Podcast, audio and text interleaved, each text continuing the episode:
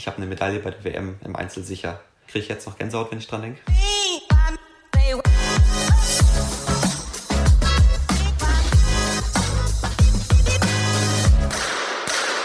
Treffer, Treffer, Treffer, Gold!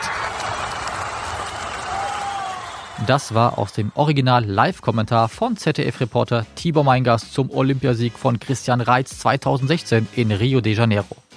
Die Olympischen Spiele in Tokio werden hoffentlich nächstes Jahr stattfinden und auch für Maximilian Weckmüller besteht noch die Chance, einen Quotenplatz zu holen. Herzlich willkommen bei Volltreffer, dem Podcast des Deutschen Schützenbundes, präsentiert von der Maiton Elektronik GmbH, dem in Deutschland führenden Hersteller elektronischer Schießanlagen für das 21. Jahrhundert. Maiton, präzise, flexibel, einzigartig.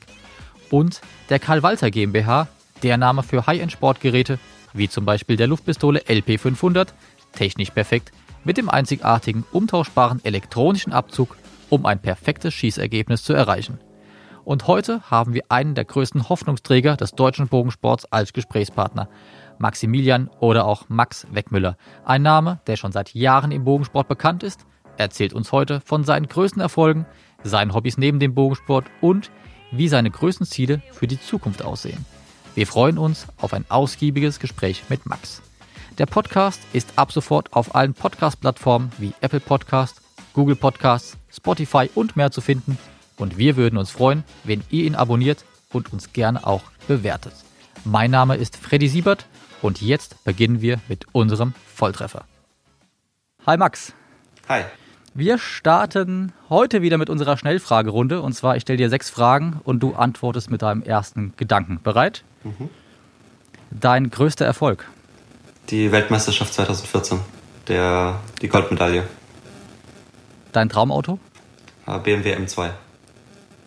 Deine Lieblingsmarke? Egal was, also. Völlig egal? Oh, BMW. Okay. Dein größter Traum? Ein Urlaub auf den Malediven. Okay, dein erster sportlicher Erfolg? Oh, erster sportlicher Erfolg. Also der erste richtige sportliche Erfolg war, ähm, also was ich so als erstes gesehen habe, als Riesenerfolg war der deutsche Meistertitel 2008. Mhm. Und beschreibe dich mit drei Worten. Oh, das ist schwierig. ähm, wissbegierig, konzentriert und ja. Oh, drittes fällt mir eigentlich fast nicht ein. das ist gar nicht so einfach. Ähm, ja. Sportbegeistert. Sportbegeistert, okay. Und das, liebe Zuhörer, ist Max Weckmüller, der hoffentlich irgendwann mit seinem BMW M2 durch die Weltgeschichte fahren darf. Und die erste richtige Frage jetzt am heutigen Tag, wie lief denn das Trainingslager in Kienbaum? Das war ja, glaube ich, ein Testbatterie-Lehrgang, mhm. da kamst du gestern zurück. Ähm, was habt ihr denn alles gemacht?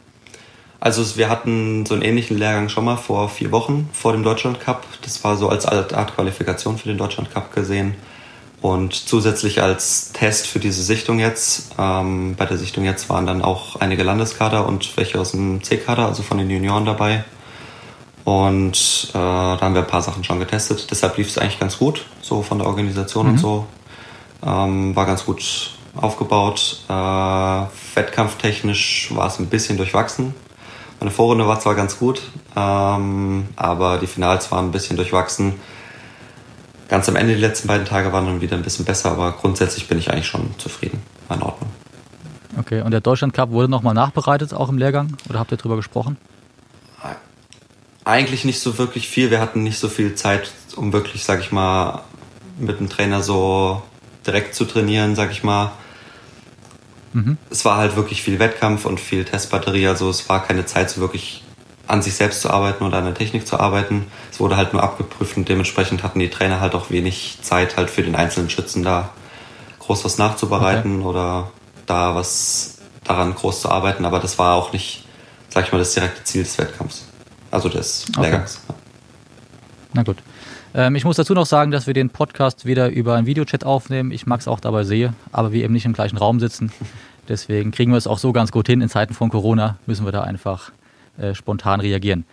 Ja, wir wollen heute einen kompletten Rundumschlag mit dir machen. Einmal ähm, über deinen Sport natürlich reden, deinen Werdegang und ähm, aber auch den privaten Max Weckmüller. Und daher fangen wir auch mal mit deinen Anfängen an. Und da ist die Frage, wie bist du denn eigentlich zum Bogensport gekommen? War das Zufall oder war das ein gezielter Weg in den Verein? Das war übrigens auch eine Frage, die auf Facebook reinkam und das wollten einige Leute wissen, wie du da zum Bogensport gekommen bist. Also das hat so ein bisschen angefangen, als ich noch ähm, in der Nähe von Stuttgart gewohnt habe mit meinen Eltern. Da ist mein Papa öfter in so einem Obstgarten Bogenschießen gegangen. Ich weiß tatsächlich gar nicht, wie er das, wie er dazu kam, aber das hat er, weiß ich nicht, alle zwei Wochen mal gemacht. Und als wir dann nach Eschwege umgezogen sind, 1999, als ich vier war, da ist er dann, hat es erstmal nicht mehr gemacht und dann erst so 2003 ist er da, hat er sich da nach einem Verein umgesucht, wollte das mal wieder machen. Ähm, und dann hat er meine Mama und mich mitgenommen und dann 2004 haben wir dann, ja, sind wir in den Verein gegangen. Und da habe ich dann das erste Mal geschossen, hat mir direkt gefallen. Und ja, mhm. das, so hat sich das ergeben. Also es war nicht so gezielt. Ich habe gesagt, so, ich brauche jetzt eine Sportart, die ich unbedingt machen möchte und ich probiere das mal aus. Und es hat sich eher so ergeben, mein Papa hat es ein paar Mal gemacht und hat gesagt, ja, kommt mal mit, schaut euch das mal an mhm. und dann. Okay, und deine Eltern schießen heute auch noch ähm, als Hobby oder gar nicht mehr? Also meine Mama hat ewig nicht mehr geschossen, das ist echt lange her, dass sie es gemacht hat. Ähm, mein Papa versucht im Moment wieder ein bisschen öfter zu schießen, halt so, schafft es so ein, zweimal die Woche. Und aber jetzt nicht in dem Umfang, wie ich es mache, aber ab und zu nochmal schon, ja. Mhm. Du hast ja noch ein anderes Hobby, da komme ich nachher nochmal drauf zu sprechen, aber dazu auch eine Frage von Camilo Meyer. Mhm. Was würdest du tun, wenn es Bogenschießen nicht geben würde und Motorsport auch nicht? Und den Rennsport, oh Gott. Ja, beides nicht. oh, schwierig.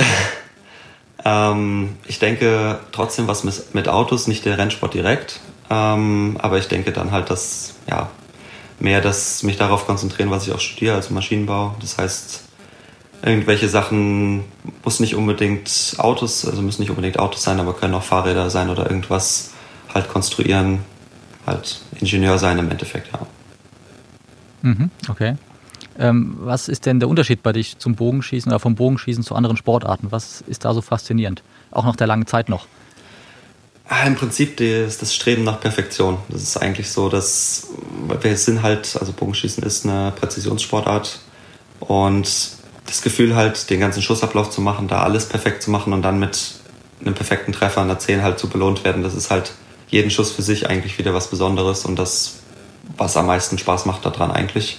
Und natürlich also der Wettkampf an sich, sich gegen andere Leute durchzusetzen, sich und ja, eigentlich nicht wirklich anderen, aber sich selber zu beweisen, dass man halt international fähig ist, besser als andere zu sein und da halt im Wettkampf halt was zeigen zu können, zeigen zu können, was man kann. Das ist zusätzlich halt noch das, was den Wettkampf interessant macht und das Bogenschießen selber ist halt dieses Gefühl der Präzision auf 70 Meter halt, ja, Bierdeckelgröße treffen zu können und das, in, wenn man gut drauf ist, zwei Drittel seiner Pfeile halt auf eine Bierdeckelgröße auf 70 Meter schießen zu können. Mhm. Ja, diese Perfektion konntest du ja schon relativ früh. Ähm, das heißt, die ersten Erfolge ließen ja auch nicht so ganz lange auf sich warten. Mhm. Ähm, weißt du noch, wann die ersten Erfolge so wirklich kamen? Ja. Landesmeisterschaften oder? Also erste Landesmeisterschaft war, glaube ich, 2005 direkt. Da war ich aber noch so, okay, habe ich noch nicht so wirklich kapiert, was ich da überhaupt mache auf einer Landesmeisterschaft. ähm, da haben wir beide uns ja auch kennengelernt.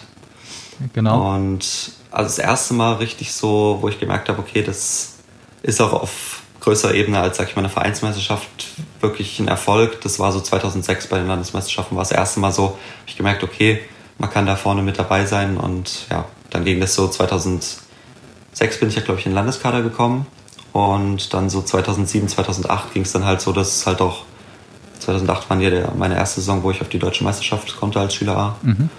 Und da war dann die erste deutsche Meisterschaft in Hanau, war ich ja direkt Zweiter. Und das war tatsächlich so ein übelster Überraschungserfolg. Ich habe nur mitgekriegt, dass ich auf meiner, wir Maschise haben ja zu viert auf die Scheibe geschossen, dass ich auf meiner Scheibe zweitbester war, war super happy, bin zu meiner Mama hingegangen und gesagt, ja, ich war Zweiter auf der Scheibe und sie so, ähm, ja, du bist Zweiter geworden. Ich so, ja, ja, auf der Scheibe war nur einer besser. Und sie so, nein, nein, du bist Gesamtzweiter geworden. Ich so, was? ich das gar nicht kapiert. Komplett unerwartet, ja. Ja, und ja, ja das war so, da habe ich dann erst so gemerkt, okay, krass, das mache ich doch vielleicht gar nicht so schlecht hier. Und ja, das mhm. waren so die ersten Erfolge so richtig, ja.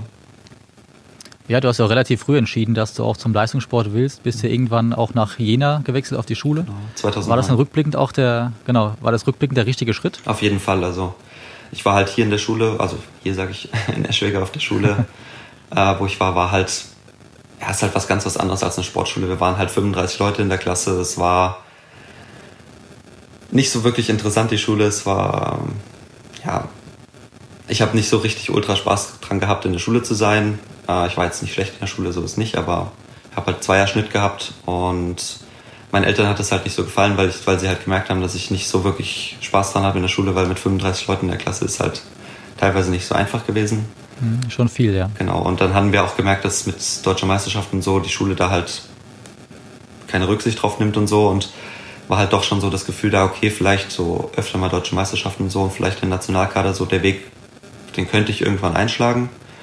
Und dann hatte der Viktor Bachmann mir angeboten, nach der meiner ersten deutschen Meisterschaft, die ich gewonnen habe, 2008 in Hohenhameln, hat er mir angeboten, dass ich doch mal eine Probewoche machen soll in Jena. Es gibt da eine Sportschule, die halt den Sport und die Schule halt gut unter einen Hut bringen kann. Und ja, habe ich eine Probewoche gemacht im November 2008 und bin dann im Februar zum Halbjahr äh, 2009 halt hingewechselt. Und es war auf jeden Fall eine der besten Entscheidungen, die ich jemals gemacht habe, weil die Schule halt super gut Rücksicht drauf genommen hat. Später dann, wenn wir halt international auch viel unterwegs waren, haben sie halt also haben immer Rücksicht drauf genommen, wenn wir mal eine Woche oder zwei Wochen weg waren. Das konnte man immer in Ruhe aufholen, ohne dass man dann irgendwie unter Druck geraten ist. Und ja, wir mhm. waren halt, alle Leute, die da waren, waren halt Sportler, waren auch, auch in der Schule leistungsorientiert oder halbwegs leistungsorientiert. Und da hat halt Schule an sich auch viel mehr Spaß gemacht und der Sport halt zusätzlich auch noch viel mehr Spaß, weil man halt auch in einer Gruppe von Leuten war, die ein ähnliches Niveau wie, wie einer selber hat, äh, hatten und halt nicht im Verein war, wo ja, man irgendwann, sag ich mal, wenn man deutsche Meisterschaften dann das erste Mal gewinnt, halt dann in dem Verein selber nicht direkt die Konkurrenz mehr hatte. Von daher war das auf jeden Fall hm. eine super gute Entscheidung und hat mich, denke ich, in der Schule auf jeden Fall weitergebracht und auch in meiner Leistung im Sport. Das hat man, denke ich, auf jeden Fall direkt gesehen. Ja. Und ähm, ich habe auch deinen ehemaligen Trainer mal angeschrieben, den Viktor Bachmann, dass er auch eine Frage für dich hat. Und ähm, erstmal einen schönen Gruß natürlich. Er hat mir dann geschrieben, hallo Max, freue mich sehr, dass du dich in der Nationalmannschaft etabliert hast und hoffe, dass du es gemeinsam mit dem Männerteam bis nach Tokio schaffst. Wie ich dich kenne, hast du ein großes Leistungspotenzial. Es gibt Tage, an denen du nur schwer zu bremsen bist und praktisch jeden Gegner schlagen kannst. Glück ist es dann noch, wenn es der Finaltag ist. Bei einer WM oder den Olympischen Spielen muss man aber bei mehreren nacheinander folgenden Tagen konstant hohe Leistungen bringen, um in die entscheidenden Matches zu kommen. Und seine Frage ist, wie hast du vor zu trainieren, um gerade in dieser Wettkampfabendzeit deine Leistung auf hohem Niveau zu stabilisieren und im nächsten Jahr bei den entscheidenden Turnieren abzurufen? Ja, das ist noch so eine Sache, das ist eine sehr gute Frage, ähm, natürlich von ihm. So kennen wir ihn. Ja. ähm, ja, das ist eine Sache, die ich diese Saison halt äh, auch so gemerkt habe, dadurch, dass die Wettkämpfe fehlen, dass meine Konstanz einfach nicht so da ist. Das hat man jetzt, also vor vier Wochen bei der Sichtung war die Vorrunde extrem gut mit den 6,91 mit dem deutschen Rekord. Aber die Tage danach waren halt sehr, sehr wechselhaft und das, sage ich mal, fällt mir bisher im Training immer noch schwer, das direkt zu trainieren. Ähm, am besten, also wo ich da mich am besten verbessere, ist, wenn ich einfach Wettkämpfe schieße, also Wettkämpfe, die auch wirklich wichtig sind. Das heißt Weltcups, Qualis und so weiter, die halt auch über mehrere Tage gehen, wo ich auch über mehrere Tage Leistung bringen kann. Das ist, sage ich mal, das Beste und effektivste und realistische Training, um das halt die Konstanz auch in einem Wettkampf, dass man mhm. jeden Tag seine Leistung zu mindestens 95 Prozent abrufen kann oder 99 Prozent im Idealfall. Ähm, ist, sage ich mal, der Wettkampf so die beste, das beste Training.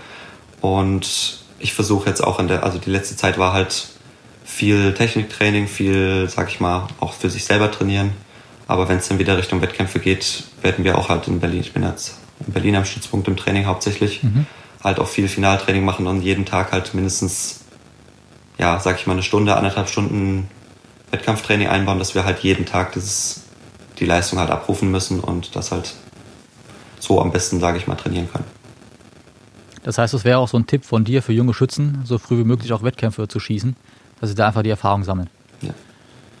ja. Genau, also Wettkämpfe ähm, sind halt, äh, also das realistische Training für einen Wettkampf ist eigentlich halt nur der Wettkampf, weil im Training selber kann man, sag ich mal, die Abläufe trainieren, aber so der Druck, der aufkommt und die, weil viele Wettkämpfe haben halt auch eine Konsequenz. Das heißt, ein Match auf einer genau, WM, wo es dann um Quotenplatz geht, wenn man das Match halt nicht gewinnt, hat es eben die harte Konsequenz, okay, man hat keinen Quotenplatz. Oder wenn man an der Quali nicht gut performt, fährt man eben nicht zu den Wettkämpfen. diesen Leistungsdruck und diese Konsequenz kann man im Training halt eigentlich nicht, nicht äh, ja, simulieren. Ja, das stimmt. Ja, an der Stelle auch nochmal einen äh, lieben Gruß an Viktor Bachmann, den ich ja auch persönlich sehr schätze und der von 1991 bis 2018 eine mega lange Zeit Bundestrainer im DSB war. Da nochmal herzliche Grüße an der Stelle. Und ähm, ja, wie eben schon angedeutet, deine, dein erster großer Erfolg so wirklich war die Deutsche Meisterschaft 2008 in Hohenhameln, wo du gewonnen hast. Da war ich auch selbst dabei, haben wir noch gegeneinander geschossen. ähm, was war das für ein Gefühl für dich damals, den Titel dann endlich zu holen nach ja, der doch langen Zeit? Ja, also es war schon, also es, ich sag mal, die erste Deutsche Meisterschaft 2008 in Hanau, die war halt noch so Überraschungserfolg, habe ich überhaupt nicht mit gerechnet. Und äh, in Hohenhameln war es dann halt schon so, okay, über die Landesmeisterschaften, ich habe mit meinem Papa, der mich dann auch da noch halt trainiert hat, ähm, habe ich mir halt viele Ergebnisse von den Landesmeisterschaften angeschaut und so geguckt, wo die anderen Schützen so ungefähr ihre Leistung haben. Ich wusste, was ich halt ungefähr kann. Und da wusste ich schon, okay, Top 5 ist auf jeden Fall so das, was ich, was ich mir erwartet habe, das, was ich auch selber konnte. Ob es dann halt immer für die Goldmedaille reicht, ist halt immer ein bisschen schwierig halt, sage ich mal, vorherzusagen ähm, und damit zu rechnen. Aber ich wusste halt, dass wenn ich einen guten Tag erwische, dass es halt machbar ist. Und an dem Tag war es halt einfach, ich habe mich halt hingestellt und habe mich wirklich nur auf mich konzentriert. Und ich wusste nicht, wie es ist, halt, sage ich mal, so ein großes Turnier wirklich zu gewinnen. Ich wusste nur, wie es ist, halt da schon mal auf dem Podest zu stehen und wusste, okay, ich muss mir nicht wirklich beweisen, dass ich, dass ich vorne mitspielen kann. Das hatte ich, den Erfolg hatte ich in der, in der Hallendeutschen schon und konnte mich deshalb sehr gut auf mich konzentrieren und habe einfach an mir gearbeitet, mein Ding gemacht und halt gehofft, dass es halt für den ersten Platz reicht und habe dann halt am Ende raus äh, nochmal sehr gut geschossen. Ich war, glaube ich, nach dem ersten Durchgang Zweiter, wenn ich mich nicht irre. Und habe dann am Ende raus in den letzten drei Passen, also in der letzten Hälfte des zweiten Durchgangs halt dann doch äh, den Dominik Fietinghoff noch für den ersten Platz überholt. Und da ist halt als das Ergebnis dann rum war, also als die Vorrunde rum war und ich wusste, okay, es hat mit zwei Ringen gereicht, ist halt doch auch so ein bisschen eine Last von meinen Schultern so abgefallen, weil ich halt wusste, ich kann es schaffen zu gewinnen, aber es ist halt dann doch, diesen Erfolg zu haben, das ist halt trotzdem dann noch, okay, jetzt steht's, Vorrunde ist rum, es ist alles vorbei, du hast gewonnen, das ist ja doch nochmal eine Erleichterung auf jeden Fall gewesen. Also, aber war, war ein sehr, sehr schönes Gefühl, da, da zu stehen und zu wissen, okay, man hat hier in seiner Altersklasse gegen jeden gewonnen, ist der allerbeste gewesen, das war schon besonders. Das glaube ich, hat man ja auch damals angesehen. Und wir haben auch damals irgend noch einen Pokal gewonnen. Ich weiß gar nicht, bei welchem Pokal genau. Mit Lukas Reißer, Nils mhm. Schuder war dabei. Ja, das war der. Fuchs damals als Trainer. Ja, das war der Jugendpokal irgendwie. Das war irgendwie für den Landesverband konnte man da mit vier Schützen oder die besten vier Schützen eines Landesverbands haben so zusammengezählt als Ergebnis und da haben wir mit Hessen dann gewonnen gehabt. Ah, okay. Irgendwie so war das. Also es war auf jeden Fall für den Landesverband so ein Jugendpokal. Okay. Ja, das wusste ich jetzt auch nicht mehr, aber schön, dass du es noch weißt. Gibt es da noch ein Bild von übrigens, ja. habe ich letztens wieder gesehen. Ja. Ähm, du musstest ja auch dann relativ früh auch mit Drucksituationen lernen umzugehen. Wie schaffst du das oder wie hast du es geschafft? Es ist unterschiedlich. Es kommt ein bisschen drauf an, wie ich an dem Tag drauf bin. Ähm, also das Mentale habe ich mich dann später, also damals noch nicht ganz so krass mit beschäftigt, aber gerade so ab 2012, 13 habe ich mich sehr viel mit dem Mentalen halt auch beschäftigt. Weil irgendwann, wenn man dann halt bei den Jugend- und Junioren dann ist, da sind alle auf einem sehr hohen Leistungsniveau und oft kommt es dann halt auf die Kleinigkeiten, wie man halt den Druck mental ab kann. Darauf kommt es dann im Wettkampf an, ob man halt Erster oder Vierter wird. Und ja, mit Druck versuche ich halt meistens damit umzugehen, das sage ich mal, mich auf die Aufgabe zu orientieren, nicht auf das Ergebnis. Das heißt, ich versuche nicht zu sagen, okay, ich muss jetzt gewinnen, ich muss das bessere Ergebnis als der Gegner schießen, sondern ich konzentriere mich auf das, was zu dem besseren Ergebnis führt. Das heißt, ich versuche mich halt extrem auf meinen Ablauf, auf meinen Schießablauf, auf saubere Technik mhm. zu konzentrieren. Und es gibt tatsächlich aber manchmal Momente, wenn ich weiß, okay, ich bin mental eigentlich sehr stabil in dem Moment. Und dann ist es so ein, ganz schwierig zu beschreiben, dann ist es so ein Moment, wo man halt einfach merkt, okay, die Technik ist stabil. Man kann jetzt einfach so dieses letzte bisschen halt sich mental auch pushen und sagen, okay, man erzwingt jetzt so ein bisschen, sage ich mal, die Zehner, wenn man sie schießen will. Und man weiß, dass man da keine großen Fehler mehr macht. Das ist aber so ein Status im Wettkampf, den man nicht so oft erreicht. Da weiß man, okay, heute ist ein Tag, da läuft alles perfekt. Das war ähnlich jetzt beim deutschen Rekord auch so. Mhm. Da wusste ich, okay, ich bin perfekt in meinem Rhythmus drin. Ich muss mich gar nicht so krass auf die Technik konzentrieren, sondern nur auf das Timing. Also ich habe sehr auf das Timing dann von den Schüssen geachtet. und habe dann halt wirklich auch angefangen, versucht, die Zehner nicht zu erzwingen, aber doch sehr zu wollen. Und das funktioniert allerdings nicht immer im Wettkampf halt, wenn man so in, das funktioniert eigentlich nur, wenn man so in diesen Flow reinkommt. Dass ja. man dann, und das sind dann auch oft die Tage, wo man halt so ein krasses Ergebnis schießen kann. Hm. Ähm, du hattest bestimmt nochmal so einen Flow, und zwar 2014 bei der Hallenweltmeisterschaft, mhm. wo du dann gewonnen hast. Ähm, damals dann im Finale gegen Carlo Schmitz, also zwei Deutsche im Finale. Ähm, was war das für ein Gefühl? Also bist du da anders reingegangen in den Wettkampf, wenn es auch im Finale gegen Carlo war? Ich meine, ihr kennt euch sehr, sehr gut, ihr trainiert auch zusammen. Ähm, geht man da anders rein oder ist einfach nur der, der Konkurrent, der dann da steht? Also das Goldfinale war tatsächlich sehr witzig, weil eigentlich das krasseste Finale das Halbfinale war. Da habe ich gegen den Jan van Tongeren geschossen aus, aus Holland. Ähm, da habe ich in dem Halbfinale, das war mein allererstes Finale in der Halle, was ich voll geschossen habe. Also 100, ich hab, war ja Setzsystem, wir haben nicht 15 mhm. äh, Pfeile geschossen, sondern 12 Pfeile. Äh, er hat mit 30-30 angefangen. Ich hatte dann auch die ersten beiden passen 30-30. Er hatte dann die letzten beiden 29er und ich habe halt voll geschossen, zwei 30er noch, 6-2 gewonnen. Und das war halt so der Punkt, das war das eigentlich krassere Finale, weil als ich das gewonnen hatte, wusste ich, ich habe eine Medaille bei der WM im Einzel sicher. Das ja, war das, da habe ich, kriege ich jetzt noch Gänsehaut, wenn ich dran denke. ähm, das war halt, sage ich mal, das eigentlich krasseste Endfinale.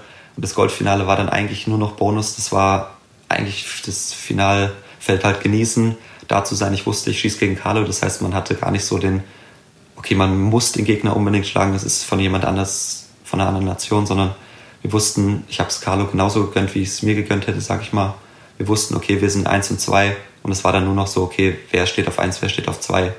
Wir konnten es halt beide, denke ich mal, ganz gut genießen, dann einfach den Wettkampf ausklingen zu lassen. Natürlich wollte ich es trotzdem gewinnen, keine Frage. Ja, Aber es ist ein bisschen anderes Gefühl, als wenn man gegen jemand aus einer anderen Nation schießt im Goldfinale. Und sage ich mal, das größte Glücksgefühl war eigentlich, als wir beide wussten, wir schießen im Goldfinale gegeneinander, weil wir dann wussten, wir teilen uns die ersten beiden Plätze untereinander.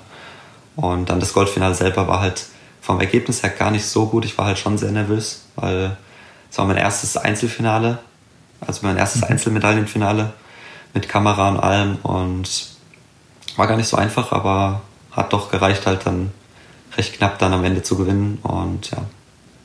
Aber wie gesagt, das vom, von dem Erfolgserlebnis war eigentlich das Halbfinale fast sogar krasser. Auf jeden Fall. Aber es können ja auch nicht viele von sich behaupten, dass sie Weltmeister sind. Und das kannst du. Ja. Und das auch noch ewig lang. Ja. Ähm, Carlo hat mir auch noch eine Frage geschickt, gestern Abend, mhm. äh, sehr spät noch. Und er würde gerne wissen, welcher Trip dir denn mit ihm zusammen am besten gefallen hat.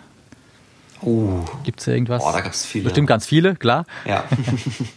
also. Irgendein besonderes Erlebnis? Also eigentlich die WM 2015 in Yankton. Das war, mhm. Das war schon sehr, sehr besonders, weil wir waren das also ich für, für mich das erste Mal in den USA, für ihn glaube ich auch. Und wir waren auf vielen Wettkämpfen ja zusammen auf dem Zimmer und auch bei der WM ja zum Beispiel.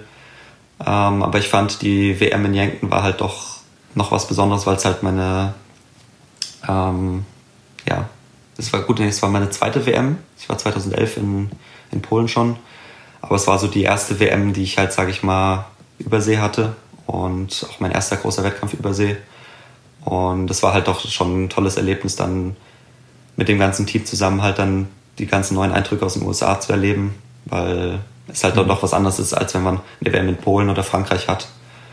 Und ja, war vom Wettkampf her, wie wir geschossen haben, gar nicht so krass besonders. Das ganze Team hat ja, glaube ich, keine Medaille geholt.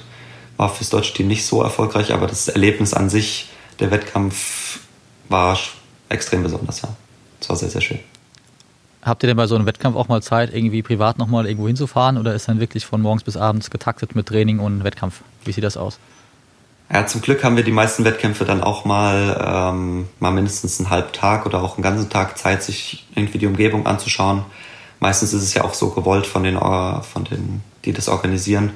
Gerade in Yankton hatten wir halt, also gab es halt verschiedene Sachen, die man sich anschauen konnte und wurde das auch unterschiedlich organisiert und auch bei den Weltcups oder WMs ist es oft so, dass, dass da von den Veranstaltern halt gesagt wird, hier gibt es so Halbtagestouren, da kann man sich was anschauen.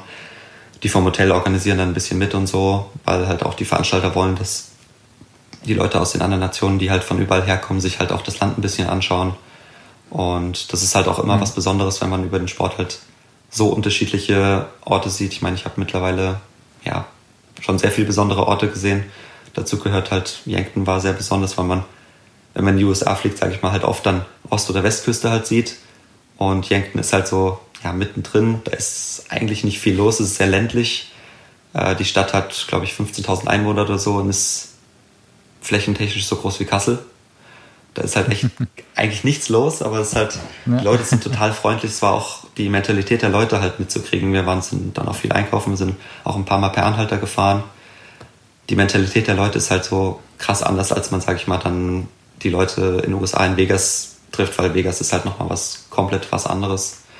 Und mhm. das halt zu sehen, ist halt dann auch wichtig, dann sich nicht nur im Wettkampffeld aufzuhalten oder im Hotel, im Hotelzimmer, sondern halt auch mal ein, zwei Tage sich die Umgebung, die Leute anzuschauen, wie die Leute da leben. Das finde ich sehr, sehr wichtig und das hatten wir bisher aber immer die Möglichkeit. Ist ja auch gut für euer Teambuilding, auf jeden dass ihr da auch ein bisschen mehr zusammenwachst ja. und euch nicht nur auf dem Trainingsfeld oder im Wettkampffeld äh, seht. Gab es ja in dieser Zeit, in den ganzen Jahren, wo du jetzt schon dabei bist, irgendwie ein Team, wo du sagst, das war das geilste Team, wo ich geschossen habe? So eine Konstellation? Oh. oh das ist Lukas Meyer zum Beispiel, der war ja auch lange dabei, ihr habt viel ja, geschossen. Stimmt. Oh, da kann ich, glaube ich, gar kein Team sagen, was, was am, am schönsten war. Also das Yankton-Team war sehr, sehr schön, ähm, aber auch das Team, was bei der WM in Nîmes war. Ähm, da waren sehr, sehr coole Leute dabei, aber jetzt auch bei, im Erwachsenenbereich. Ähm, jetzt das Team bei der WM mit, äh, mit den drei Mädels, mit Michelle, Lisa und Ellie und halt Flo, Cedric und ich. Ist halt auch ein sehr, sehr gutes Team gewesen da will ich mich eigentlich gar nicht auf ein Team festlegen, wo ich sage, das war das beste Team bisher, sondern es war eigentlich alles. Wir hatten eigentlich bisher keinen Wettkampf, wo irgendwie, wo man gemerkt hat, okay, das Team funktioniert nicht so gut, es war mhm. Jetzt nicht so toll. Ähm, bisher hat das Team eigentlich immer sehr, sehr gut zusammengearbeitet und das ist auch das, was die internationalen Wettkämpfe halt auch so mit so besonders macht, dass wir halt immer ja als eigentlich eine Art Familie halt eigentlich auch schon dahin gehen. Also wir trainieren halt ja, viel zusammen. Sehr schön zu hören. Ja. Ja wir trainieren sehr viel zusammen, gerade jetzt im B-Kader-Bereich und kennen uns extrem gut und sind dann doch immer meistens die gleichen Leute, die halt dann mitfahren und da erlebt man schon so als Art große Familie, erlebt man dann halt schon den ganzen Wettkampf zusammen, das ist schon was Besonderes. Ja. Was ist denn noch so besonders, wo du es gerade ansprichst, im Nationalkader-Trikot zu schießen? Ist ja bestimmt ein anderes Gefühl als jetzt im Vereinstrikot. Was ist so für dich der größte Unterschied?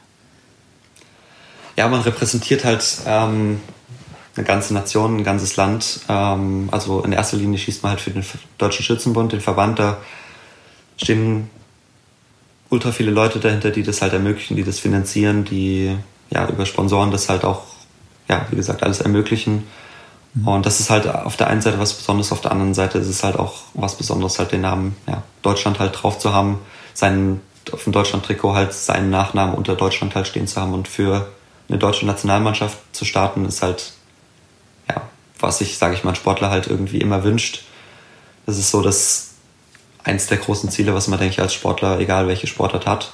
Und von daher ist es schon was Besonderes. Ich mache es jetzt schon eine ganze Weile lang und es ist aber trotzdem immer wieder schön, dann gerade auf so einer Eröffnungsfeier oder so, ähm, dann mit dem Team einzulaufen oder dann in der Vorrunde halt, man sieht, okay, jedes Team hat seine eigenen T-Shirts, man steht selber da, man hat, man ist als Team da auf einer Weltmeisterschaft und repräsentiert seine Nation. Das ist schon auch immer wieder, auch wenn man es jetzt schon ein paar Jahre macht, ist es immer wieder was sehr, sehr Schönes.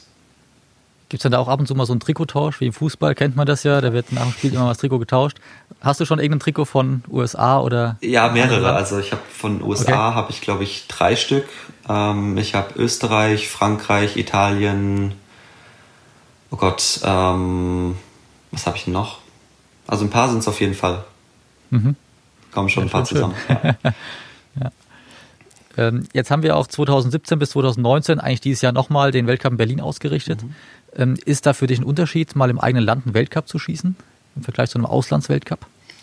Also es macht schon einen Unterschied, ja. Also ähm, man hat einen, schon eine Art Heimvorteil, weil Berlin kennt man, also ich jetzt mittlerweile schon sehr gut. Man mhm. äh, ja, findet sich halt sehr gut zurecht, weil man ist in seinem eigenen Heimatland. Das, hat man, das heißt, man hat keine Probleme mit Fortbewegungsmitteln irgendwas zu finden, weil man ist halt zu Hause, sag ich mal. Auch wenn, wo ich die ersten paar Weltcups in Berlin geschossen habe, noch in Kassel gewohnt habe, aber trotzdem ist es halt, Berlin ist halt doch so die, ein Ort, wo man halt sehr, sehr oft ist. Berlin Open war ja oft da und man ist halt auch im Training öfter mal da gewesen, auch bevor ich jetzt am, fest am Stützpunkt trainiert habe. Von daher ist es schon eine Art Heimvorteil. Ähm, den Platz, wo wir den Weltcup drauf geschossen haben, schießen wir halt nicht so oft drauf. Von daher kannten wir ihn nicht wirklich besser, sage ich mal, als die anderen Nationen. Ähm, aber trotzdem ist halt das, die ganze Umgebung und so ist halt doch was Besonderes, wenn man in der eigenen Nation schießt. Man hat dann ganz viele Zuschauer aus, ja, von früher, von Landesmeisterschaften, von deutschen Meisterschaften kommen dann ganz viele Schützen, die man halt auch kennt, die dann halt doch zuschauen oder Leute aus dem eigenen Verein sind teilweise da. Die Eltern können halt hinkommen ohne größere Probleme, sag ich mal, dass sie, jetzt so eine WM in Holland, da können auch ein paar Leute kommen, waren ja auch letztes Jahr einige Leute da zum Zuschauen. Aber übersee hast du halt keine Zuschauer, sag ich mal, die halt aus Deutschland groß kommen, also nicht viele zumindest. Von daher, das ist halt was Besonderes und die ganzen Organisatoren, die ganzen Helfer und so kennen einen natürlich und grüßen einen halt, weil das sind halt auch alles Leute, die man kennt und die einen auch selber kennen. Und das macht es halt irgendwie auch besonders. Ja. Jetzt haben wir seitens DSB auch ja, angefangen 2016 im Bundesliga-Finale relativ viel in die Ausrichtung der Wettkämpfe gesteckt. Mhm. Dann kam die Weltcup-Serie dabei, äh, dazu jetzt noch die deutschen Meisterschaften 2018 in Wiesbaden, mhm. letztes Jahr die Finals. Ist das für dich ein wichtiger Schritt, dass wir da einfach ähm, nach vorne gehen und zeigen, wir sind auch medial präsent? Ja, auf jeden Fall. Also die Qualität, sage ich mal, von der Organisation von, sage ich mal, noch 2015, 16 bis jetzt, es hat ja 2017, glaube ich, das erste Mal angefangen, dass auch ähm, die, das Gold- und Bronzefinale auch auf einem eigenen Platz geschossen wurde.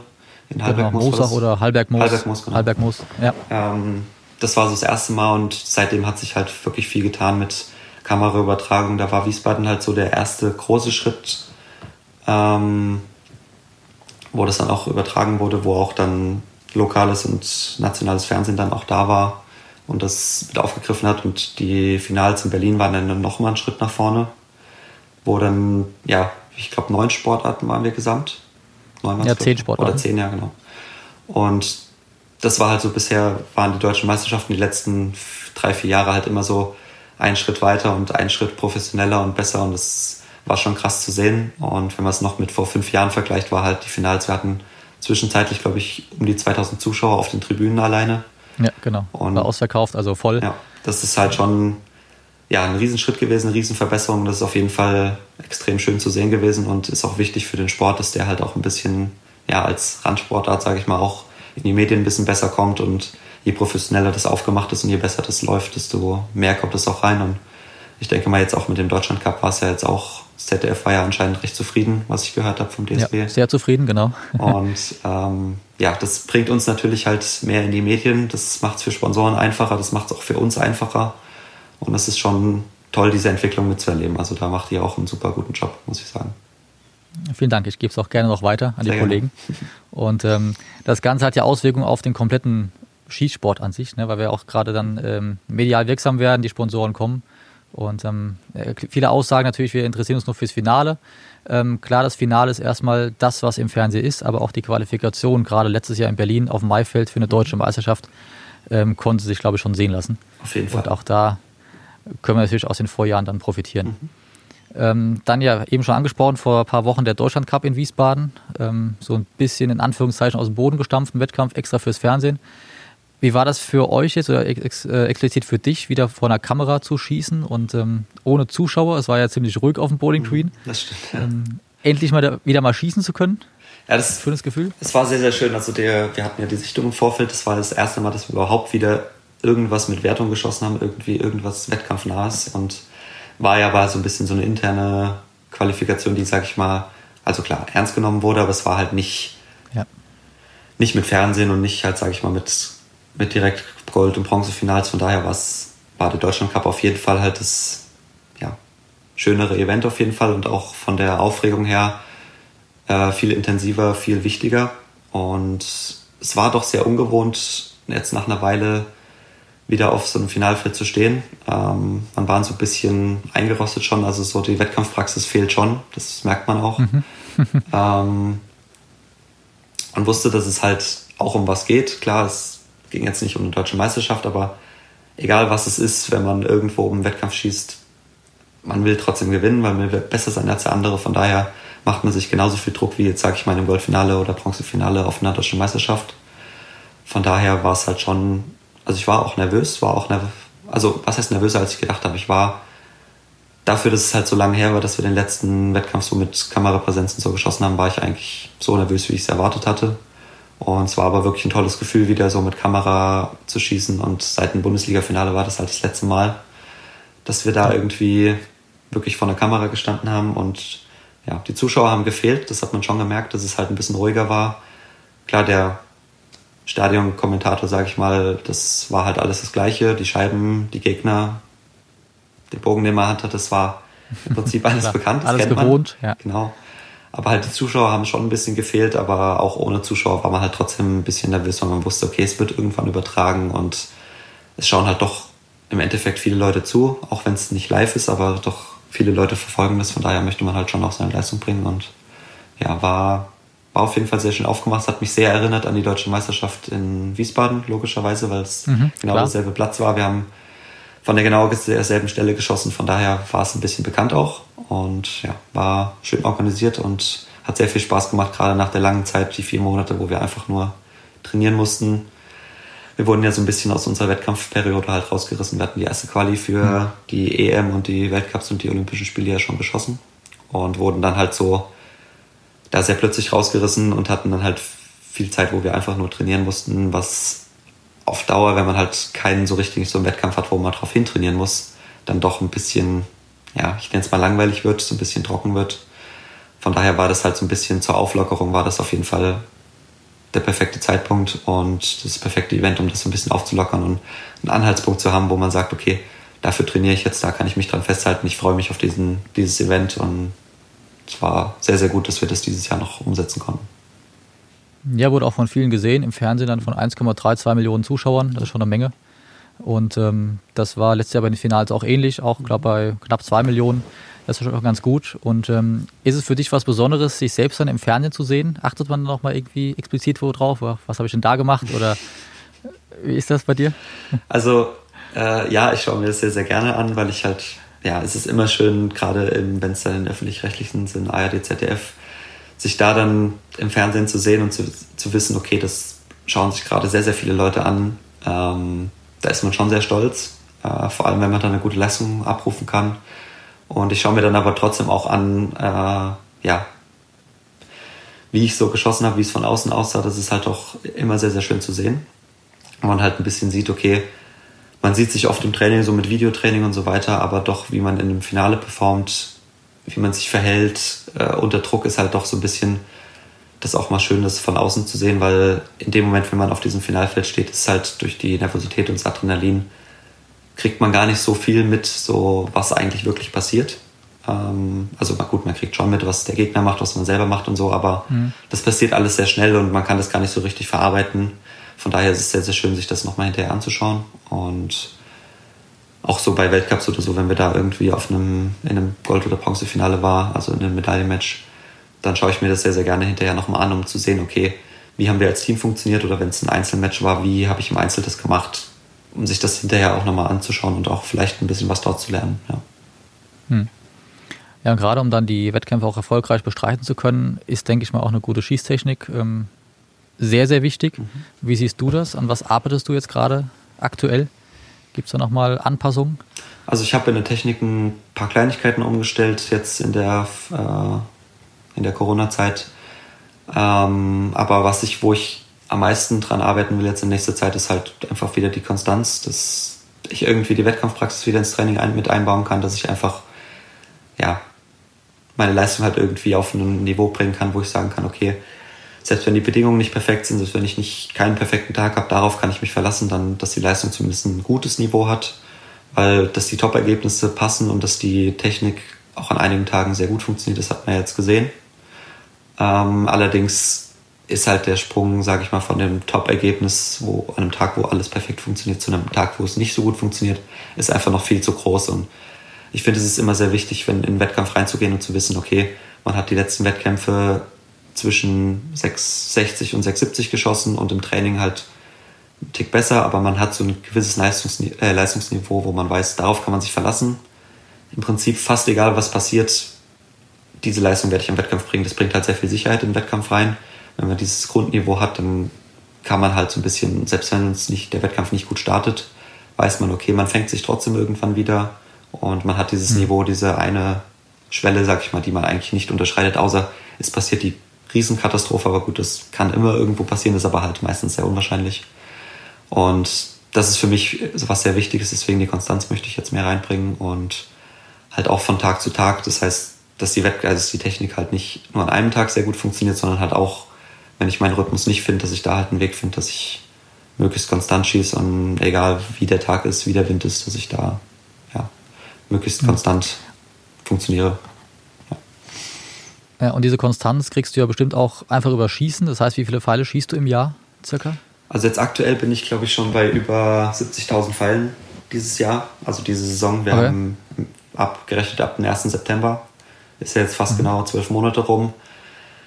Ähm, eigentlich geplant waren 60.000 Pfeile das Jahr. Dadurch, dass wir halt aber die Wettkämpfe nicht hatten, konnten wir halt wieder mehr Pfeile schießen, weil in der Wettkampfperiode ja, schießt klar. du halt nicht so viel, ähm, weil du halt auch viel reist und an den Wettkämpfen halt auch nicht 2000 Pfeile in der Woche schießen kannst und auch vielleicht nicht solltest.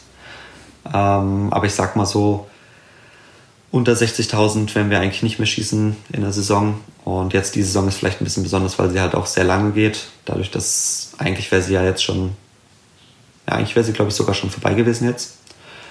Ähm, hm. Und dadurch, dass wir halt recht früh angefangen haben, uns für Olympia vorzubereiten, geht sie halt jetzt sehr lange und deswegen kommen wir halt auch auf mehr Fallzahlen, als eigentlich ursprünglich geplant war. Aber ich sag mal so, die Hausnummer, die man so im Kopf haben muss, ist die 60.000. Und da plus minus zwischen 55.000 äh, und 65.000 ist so das, was wir im Jahr eigentlich schießen. Und ich denke, das ist eine ganz gute Zahl. Ähm, da sind wir auch international in einem guten Bereich, von der Konkurrenz her in einem guten Bereich. Klar, die Koreaner mhm. schießen ein bisschen mehr und vielleicht einzelne Nationen auch, aber so von den Profis, von denen, die vorne mit dabei sind, ist, sage ich mal, keiner schießt da wirklich unter 50.000 Pfeile im Jahr. Von daher sollten wir uns da ähnlich, einem ähnlichen Niveau orientieren. Und das haben wir in den letzten Jahren ja umgestellt wir sind ja mit den Umfängen deutlich hochgegangen. Ja, jedes Jahr mhm. seit der 2018er genau. Saison. Von 40.000 halt auf 50.000, dann jetzt dieses Jahr auf 60.000. Und ja, das ist so die Hausnummer, auf die wir uns orientieren. Das schaffst du auch ganz gut neben deinem Studium noch? Den ganzen Trainingsaufwand? Ja, also ich, ich sag mal, das Studium leidet natürlich schon drunter, äh, keine Frage.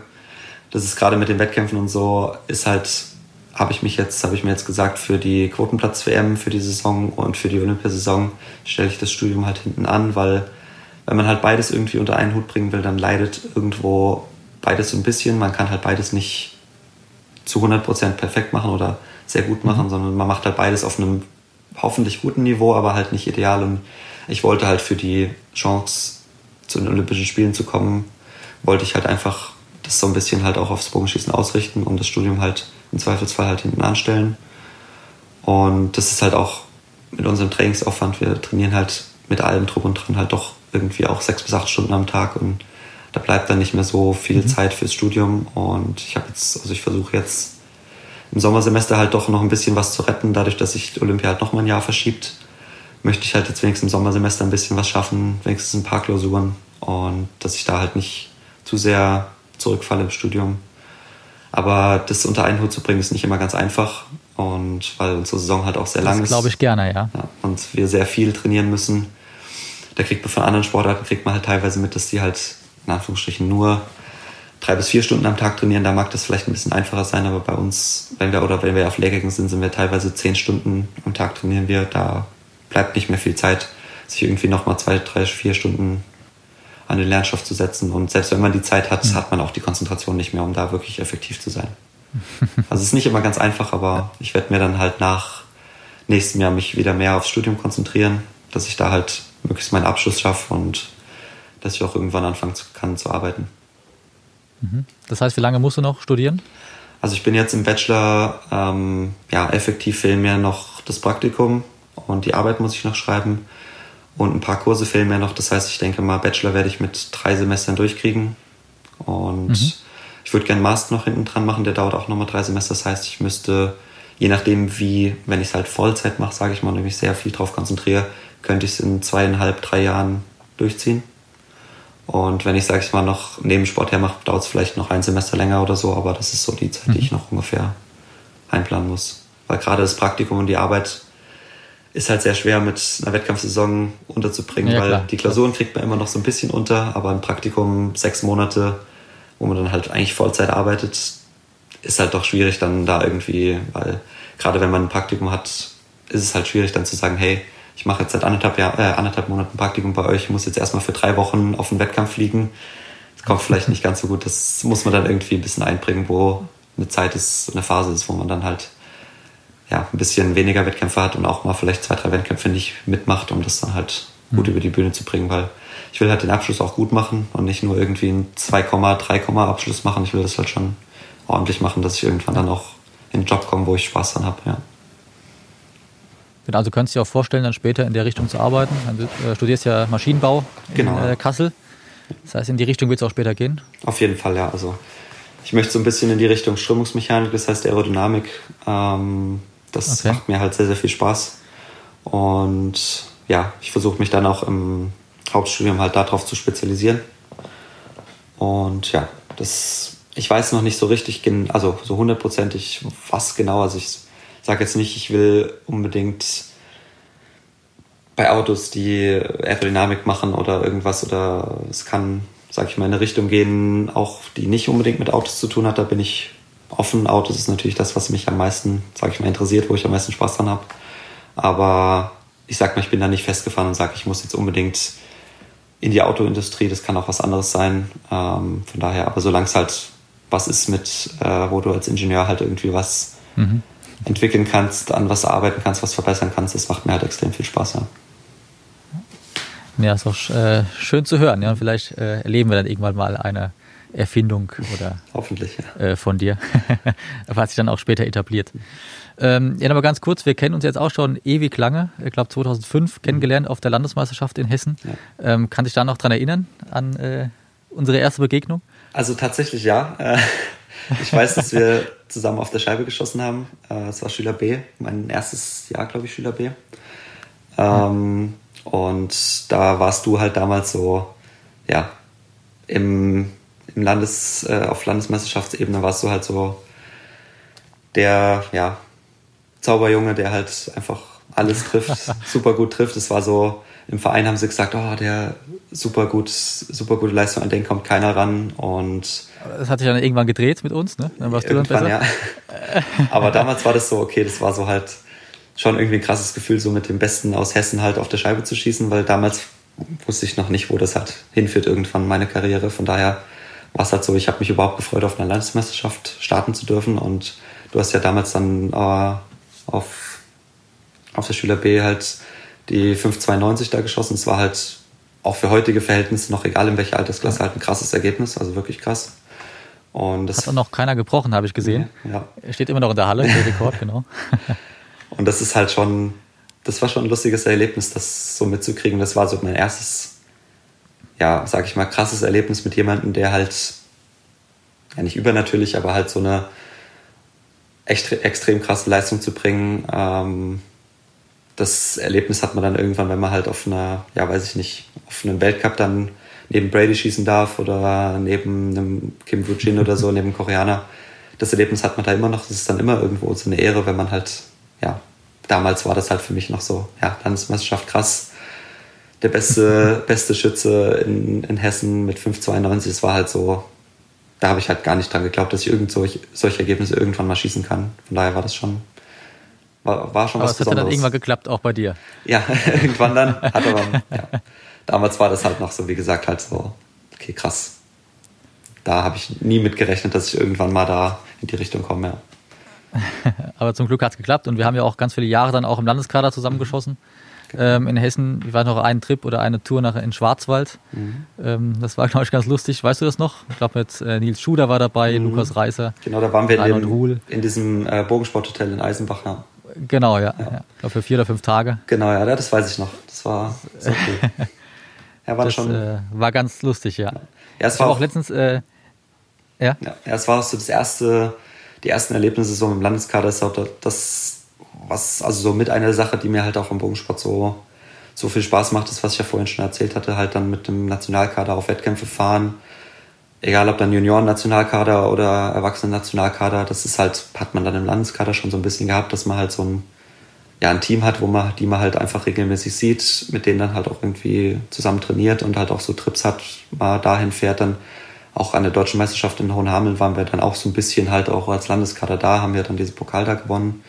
Ja, genau. Das macht halt für mich extrem viel Spaß, so Teil von einer ja, Art Familie sozusagen zu sein, von einem Team zu sein, das halt irgendwo hinfährt und zusammen was erlebt. Das fand ich, ähm, finde ich heute auch noch immer sehr, sehr schön. Und es hat halt damals so, Landeskader war das erste Mal, dass man das so ein bisschen so in die Richtung erlebt hat. Ja.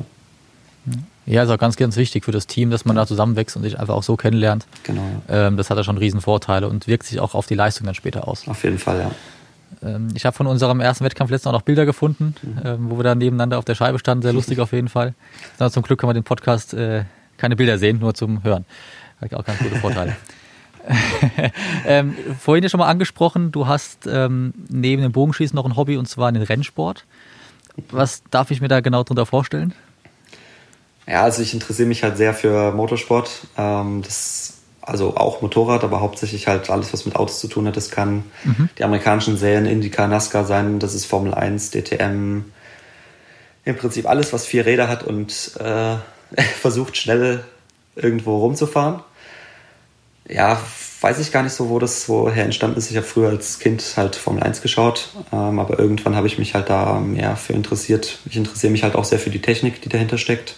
Das heißt, mhm. gerade für die Aerodynamik, was ich auch schon gesagt habe, da interessiere ich mich sehr für. Ich informiere mich auch gerade bei Formel 1 und, und so halt sehr, sehr für die Entwicklung in der Aerodynamik und so weiter. Versuche mich da halt möglichst, ja, alles mitzukriegen. Und ja, Motorsport ist für mich halt irgendwie so ein bisschen so das zweite Hobby gewesen. Und ich glaube, wenn ich mit dem Bogenschießen nicht angefangen hätte, hätte ich auch, ja, wäre ich vielleicht in die Richtung Kartfahren gegangen. Mhm. Keine Ahnung, wie weit ich da gekommen wäre, aber ich fahre auch heute noch sehr, sehr gerne Kart. Äh, und bin auch, glaube ich, gar nicht so schlecht. Ähm, zumindest wenn wir irgendwie mal mit dem Kader irgendwo unterwegs sind. Habe ich bisher, glaube ich, keinen gehabt, der irgendwie ja, mich schlagen konnte im Kartfahren. Und ich habe mir auch früher schon, also vor ein paar Jahren schon gesagt, wenn ich irgendwann mal den Bogen hinhänge und sage, nee, ich schieße nicht mehr wirklich, dann kaufe ich mir mein eigenes Rennkart, weil halt für mich so der ganze Motorsport und also sowohl die Technik, die dahinter steckt, aber auch das selber fahren und ähm, ja, schnell fahren ähnlich interessant ist wie das Bogenschießen, weil es halt auch auf eine ähnliche äh, Art ein Präzisionssport ist, weil es kommt auf ähnlich kleine Dinge an, auf einen Bewegungsablauf, der halt immer wieder gleich sein muss, der auch unter Druck, wenn ein schneller Fahrer hinter dir ist oder du halt im Qualifying halt die eine Runde hast, ähnlich wie in einem Stechen in einem Match oder so, du hast die eine Runde, die halt perfekt zu fahren, um eine gute Startposition zu haben oder die letzten drei Runden in einem Rennen dann halt doch nochmal mhm. zwei Positionen gut zu machen. Das ist halt so ein Ansporn der Perfektion, die halt im Motorsport ist. Klar, es ist eine komplett andere Sportart irgendwie so von den äußeren Bedingungen. Aber das, worauf es ankommt und sage ich mal gut zu sein, ist, glaube ich, gar nicht so unterschiedlich zum Bogensport, weil es halt viel mit Technik, viel mit Einstellungen äh, zu tun hat. Man muss den Bogen ja auch auf sich einstellen. Das heißt, man muss mit dem Bogen halt eins werden, ähnlich wie mit einem Kart, sag ich mal, oder mit einem Rennauto. Ähm, ja. Und es ist eine ähnliche Art unter Druck und immer wieder unter egal welchen Bedingungen halt eine Art Präzision abzurufen, die halt einfach zu einem guten Ergebnis führt. Das ist, glaube ich, ist doch schon irgendwie so ein bisschen ähnlich. Von daher macht es mir halt ähnlich viel Spaß. Ist halt auch ein tolles Gefühl, wenn man halt klar, ich mache es halt nicht professionell, aber trotzdem halt äh, in einem Kart zu sitzen und auf einer Kartstrecke zu fahren und die Rundenzeiten zu sehen und zu merken, okay, die Kurve ist mir jetzt ein bisschen anders gefahren und zu sehen, verbessert, mal verschlechtert man sich und dann halt eine Runde zu merken, okay, die ist echt, da hast du jede Kurve perfekt erwischt und dann auf der Zeitentabelle zu sehen, okay, man verbessert sich, ist, ist ein ähnliches Gefühl wie im Bogensport halt einen perfekten Schuss zu machen, der in der 10 landet. Ähm, klingt vielleicht ein bisschen komisch, dass es sehr ähnlich ist, aber für mich ist es halt von der Herangehensweise recht ähnlich. Und deshalb macht es mir halt auch recht viel Spaß, muss ich sagen, ja. Dann fordere ich dich gerne mal raus auf der Kartstrecke und dann gucken wir mal, wer hier schneller ist. Machen wir gerne mal. Äh, bist du schon mal auf einer ja, richtigen Rennstrecke gefahren? Leider nicht. Ähm, ich war äh, auf Nürburgring war ich schon mal, äh, bei einem DTM-Rennen mhm. mit dem Oliver Obst war ich da. Da war ich allerdings mit dem Auto von meinen Eltern da und das durfte ich leider nicht auf die Nordschleife nehmen. Da kann man ja auf der Nordschleife rumfahren mit, genau. mit, dem eigenen ja. Auto. Aber ähm, ja, ich hätte, also meine Eltern haben gesagt, darfst du nicht. Hätte ich aber, glaube ich, auch nicht gemacht, weil das Problem ist halt, wenn da was passiert ist, man ist halt nicht versichert, dann bleibt man halt auf dem Schaden sitzen und das wollte ich halt mit dem Auto von meinen Eltern nicht machen. Aber ich werde es definitiv auf jeden Fall irgendwann mal machen und irgendwann mal muss Vielleicht ich... da mit deinem M2, den du mal hast dann. Hoffentlich, ja. irgendwann muss ich auch mal so, und es gibt von ja verschiedenen Herstellern gibt es ja so Renntrainings, die man mal machen kann, so Einstecker, Sportfahrertrainings mit einem Sportwagen, dann auch irgendwann mit einem Rennauto. Ähm, ist nicht ganz billig, aber irgendwann möchte ich das mal machen, um so halt mal ein echtes Rennauto, nicht nur ein Kart halt auf einer Rennstrecke zu bewegen und mal zu gucken, wie sich das anfühlt, weil ich glaube, das würde mir liegen und ich glaube, das ist auch ein Erlebnis, das muss ich irgendwann mal in den nächsten Jahren irgendwann mal machen. Ja. Du bist ja bei den Kaderlehrgängen auch ganz gerne abends mit der Playstation unterwegs, habe ich gehört, dass du die mitbringst. Ähm, Gibt es auch eher die Rennspiele oder was wird da gezockt? Also wir zocken halt, äh, Call of Duty zocken wir halt oft zusammen, ähm, weil das halt viele mhm. zocken, man kann das halt schön zusammenspielen. Und aber äh, gerade so, also auf der Playstation zocke ich halt auch viel, viel Rennspiele, also Gran Turismo zum Beispiel als ein Beispiel. Ähm, ich habe zu Hause auch ähm, Pedale und ein Lenkrad, was ich dann halt in den Schreibtisch machen kann und da halt mitfahren kann. Mhm. Und äh, ja, ist halt so, also auf der einen Seite halt Shooter, das ist so das, was man halt, ja, neben FIFA, sage ich mal, das, was die meisten Leute spielen, aber FIFA spiele ich zum Beispiel gar nicht, habe ich irgendwie nie, nie Spaß dran gefunden, okay. aber und als zweites halt Rennspiele macht halt auch sehr, sehr viel Spaß. Das ist halt auch was, eh, also klar, es ist nicht ganz so schön wie auf einer echten Kartstrecke mit dem Kart zu fahren oder so, aber Rennsport an sich, ob es im Fernsehen schauen ist, ob es selber fahren ist, ob es an der Playstation fahren ist, macht mir alles auf jeden Fall sehr viel Spaß. Ja. Mhm. Dazu auch noch eine Frage von Michelle. Hey Max, auch ich habe mir eine Frage für dich ausgedacht. Ähm, und zwar verbringen wir ja sehr, sehr viel Zeit auf Lehrgängen zusammen, aber auch ab und zu abends an der PS4 über Headset. Mhm. Und ich bin der Meinung, du solltest deinen Zuhörern mal erzählen, mhm. Was du so zockst und wie es dazu kam, dass du so ein kleiner Zocker geworden bist. Gute Frage eigentlich. Das hat eigentlich in Jena angefangen. Ähm, da haben wir am Laptop früher haben wir da Call of Duty 4 haben wir das erste Mal so gespielt. Das war 2009, 10. Da haben wir mhm. halt mit so ein paar Leuten hat sich das so ergeben, dass wir halt alle unsere Laptops genommen haben, zusammen uns irgendwo hingesetzt haben, einen Router hatten und dann halt so eine Art LAN-Party gemacht haben. Ja, und da hat das angefangen. Ich war am Anfang ultra schlecht da drin. Also ich konnte das überhaupt nicht, da waren alle anderen besser und ja, hab mir dann, ich hatte früher als, also ganz früher schon eine PS2, da habe ich aber nie so wirklich halt viel dran gespielt. Ich habe Gran Turismo drauf gespielt, damals schon, aber so Call of Duty habe ich damals nie gespielt. Dann auf der PS3 habe ich mir irgendwann dann mal eins gekauft und habe das dann halt mehr gespielt. Und wir haben in Jena dann auch, auch oft, wenn wir nach dem Training auf dem Zimmer waren, haben wir halt einen Fernseher im Zimmer gehabt und halt die Playstation da gehabt. Man konnte auf der PS3 ja damals noch so zu viert auf einem Bildschirm spielen, da haben wir uns dann immer zu viert mhm. hingesetzt. Oder wir waren meistens mehr Leute und haben uns dann immer abgewechselt und haben dann halt da Matches gegeneinander gespielt und das hat halt immer sehr viel Spaß gemacht und so hat sich das auch eigentlich ergeben, dass wir dann auch auf Wettkämpfe oder Lehrgänge halt die Playstation immer mitnehmen und weil es halt immer ganz cool ist, wenn man sich dann, also man kann ja auch abends mal so Karten spielen, machen wir auch oft und so, aber auch mal sich mittags oder abends halt zusammensitzen und dann mal zu zweit, zu viert so an der Playstation zusammenspielen, macht halt auch sehr viel Spaß und ja, so hat sich das irgendwie ergeben und da habe ich halt Spaß dran gefunden und so zocke ich dann halt auch online öfter mal. Ja. Wer ist aktuell der Beste bei euch im Kader? Bist du das oder hast du noch einen Konkurrent? Ähm, also was, was die Rennspiele betrifft, ja. Ähm, was die Shooter betrifft, bin ich, glaube ich, nicht vielleicht der Beste, aber so mit dem Camillo und der Moritz Wiese ist auch sehr, sehr gut im Call of Duty. Okay. Sind wir so mit die Besten und ähm, ja, wenn wir halt so online spielen oder so, spiele ich halt mit Camillo oder Michelle halt auch öfter mal zusammen und ja. Ähm, ja, sind wir eigentlich alle, glaube ich, gar nicht so schlecht. Hoffe ich zumindest. Also nicht nur, nicht nur im Bogenschießen äh, ja. erfolgreich, sondern auch an der, an der PS4. genau. Ja, sehr gut. Dann äh, freue ich mich auf jeden Fall auf unser Kart-Duell dann irgendwann und äh, wünsche dir sehr für gerne. deine sportliche und private Zukunft alles Gute, viel Erfolg weiterhin und äh, ganz herzlichen Dank für deine Zeit heute und ähm, dann im nächsten Podcast-Volltreffer zu hören. Danke dir, Max. Dankeschön. Danke dir. Wir danken unseren Partnern der Maiton Elektronik GmbH und der Karl Walter GmbH und freuen uns auf den nächsten Podcast, wenn es wieder heißt Volltreffer, der Podcast des Deutschen Schützenbundes. Bis dahin wünschen wir euch gut Schuss, alle ins Gold und bleibt gesund.